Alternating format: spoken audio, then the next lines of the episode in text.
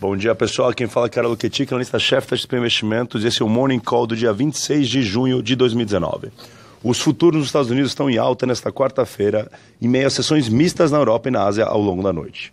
Ontem, o presidente do Banco Central americano reiterou que o ritmo mais lento do que o previsto na taxa de inflação pode de fato levar a um potencial corte de juros nas próximas reuniões do Banco Central americano. Entretanto, o destaque do discurso não foi esse, mas foi a ressalva de que o Fed, o Banco Central americano, não pode reagir desproporcionalmente, ou seja, que os movimentos serão suaves, o que desanimou o mercado que esperava um discurso mais incisivo em relação ao corte de juros.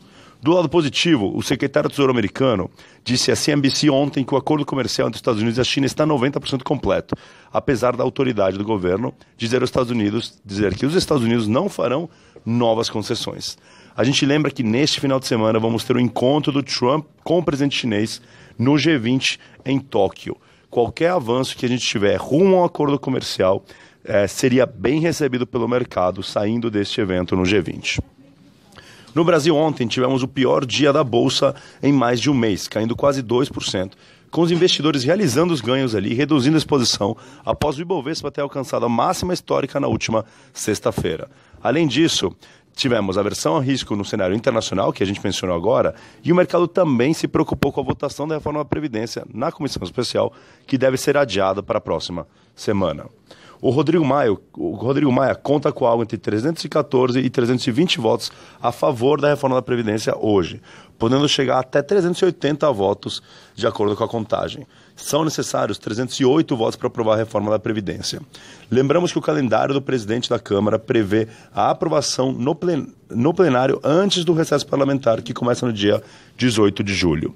Entretanto, a votação ainda na comissão especial, que estava programada para ocorrer amanhã, no dia 27, deve ser adiada para a próxima segunda ou terça-feira. Ou seja, tem um atraso ali, à medida que os partidos ainda resistem a alguns pontos do relatório e se busca um acordo para reincluir os estados e municípios, o que a gente acredita que seja improvável.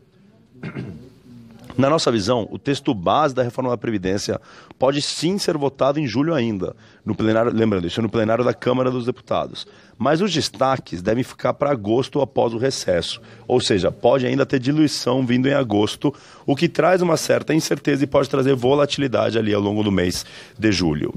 Por último, do lado das empresas, o governador de Minas, o Romeu Zema, enviará o projeto à Assembleia Legislativa para retirar o referendo popular para a privatização das estatais. A CEMIG e a Copasa devem reagir positivamente pela notícia. Basicamente é isso. Obrigado a todos e qualquer coisa estamos à disposição.